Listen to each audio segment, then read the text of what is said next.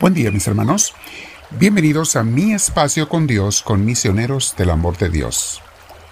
Como ya sabes, te invito a que si tienes audífonos te los pongas. Vamos a sentarnos en un lugar con la espalda recta, nuestro cuello y hombros relajados, y vamos a invitar al Espíritu de Dios a que venga a nosotros. Comenzamos respirando profundamente, pero con mucha tranquilidad y le decimos en nuestro corazón al Espíritu Santo, ven Espíritu de Dios, lléname de tu presencia, hazme sentirte a ti, Dios mío, hazme sentir, Señor, esa luz que viene de ti, que me inspira y me enseña lo que debo y tengo que hacer. Pero junto con tu inspiración, mi Dios, te pido que también me des la fuerza Enséñame a tomar la decisión de ser obediente a ti. A veces no es fácil, Señor. Mi ego, mi carne se rebelan, pero quiero serlo con tu ayuda. Bendito sea, Señor. Te doy la gloria con mis hermanos diciéndote, gloria al Padre, gloria al Hijo y gloria al Espíritu Santo, como era en un principio, sea ahora y siempre, por los siglos de los siglos. Amén. Respiramos profundo y nos quedamos con el Señor. Mis hermanos, el tema de hoy se llama Tú no puedes hacerte santo.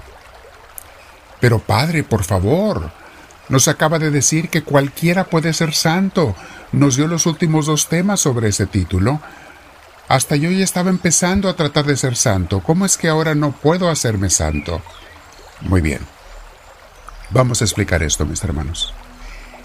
Ni tú, ni yo, ni nadie puede ser santo con sus propias fuerzas. Nadie puede volar por sí mismo hacia Dios si Dios no lo eleva. Podemos quitar las cargas que no nos dejan crecer. Podemos quitar esas piedras que no nos dejan elevarnos a Dios. Pero a última hora, quien nos eleva a Dios es el Espíritu Santo. No podemos ser santos con nuestras fuerzas. Somos tan débiles humanamente desde el pecado original que no podemos de veras llegar a Dios si no nos ayuda el Señor. Entonces, en otras palabras, todos podemos ser santos, pero no con nuestras propias fuerzas, sino con las que Dios nos ofrece a los que queremos caminar con Él.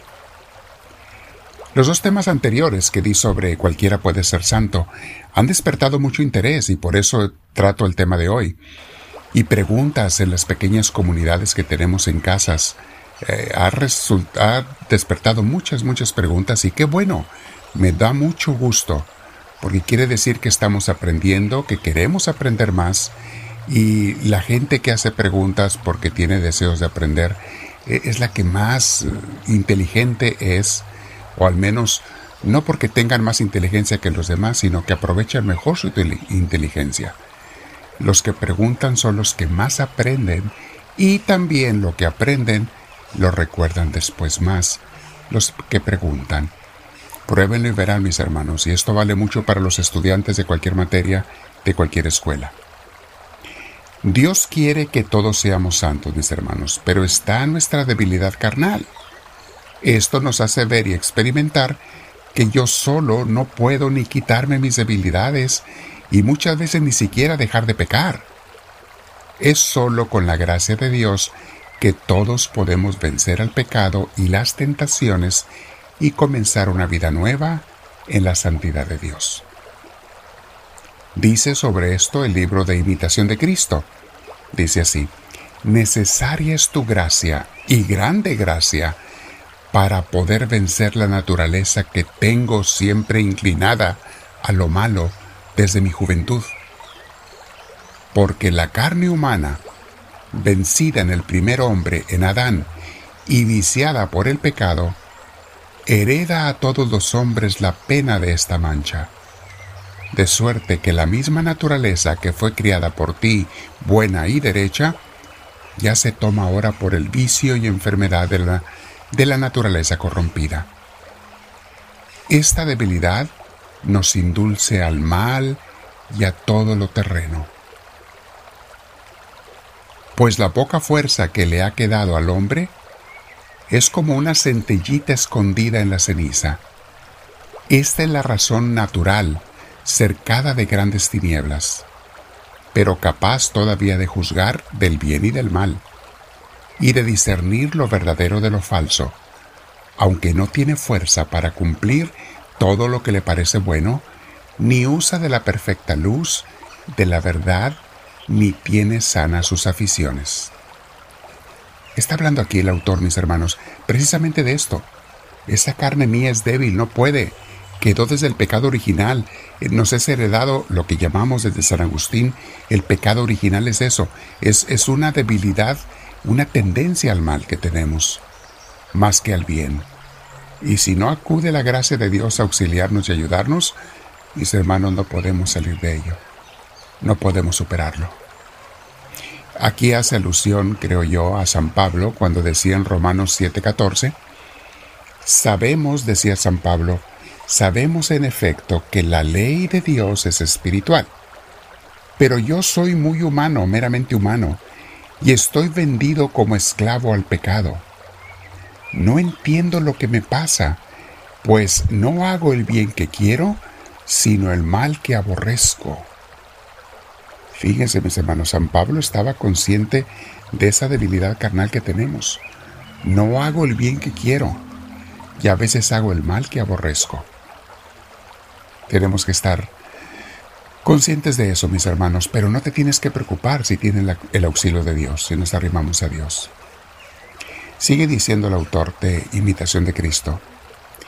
De aquí viene, Dios mío, que yo, según el hombre interior, me deleito en tu ley, sabiendo que tus mandamientos son buenos, justos y santos, juzgando también que debo huir de todo mal y pecado, pero con la carne sirvo a la sensualidad más que a la razón.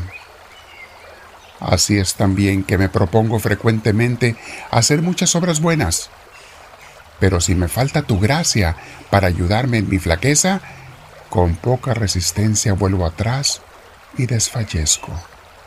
Fíjense, si me falta tu gracia para ayudarme en mis flaquezas, yo vuelvo a ser el hombre viejo, la persona vieja, o sea, aquella persona alejada de Dios, carnal, mundana, buscadora de placeres mundanos. ¿Saben, mis hermanos? Muchos son los que comienzan en el camino con Dios, pero no todos perseveran. Me recuerdo de la parábola del sembrador en Mateo 13:13 y siguientes, cuando dice que una de las semillas cayeron entre espinos. Al principio prendió bien la semilla y comenzó a brotar, pero los espinos la ahogaron y la plantita murió y se secó sin poder crecer ni dar fruto. Luego explica Jesús que estas son las personas que oyen la palabra de Dios, oyen la invitación, tienen buen deseo, comienzan a crecer con Dios, a hacer oración diaria y demás, a participar en su iglesia de una manera comprometida, pero de repente las distracciones y los apegos del mundo los comienzan a ahogar. Están llenos o se llenan de actividades. Es una forma que el demonio nos tienta, mis hermanos. Te llenas de actividades buenas, no tienen que ser actividades malas, pero para distraerte de la obra de Dios. De trabajos, o de diversiones y paseos, o de todo tipo de ocupaciones que nos comienzan a ahogar ese buen deseo de amar y servir a Dios con todo el corazón. Entonces, mi hermana, mi hermano, medita en esto, tiene las letras abajo. Tú no puedes hacerte santo, pero con Dios, claro que sí, con la ayuda de Dios, y estate alerta, porque hay muchas trampas en el camino de la santidad Casi todas son de distracciones. Las personas que ya renunciaron al pecado y que están firmes, el diablo no los tienta con pecados, sino con distracciones, para que se aparten de servir a Dios. Quédate platicando con el Señor un rato y dile, háblame Señor, que tu siervo te escucha.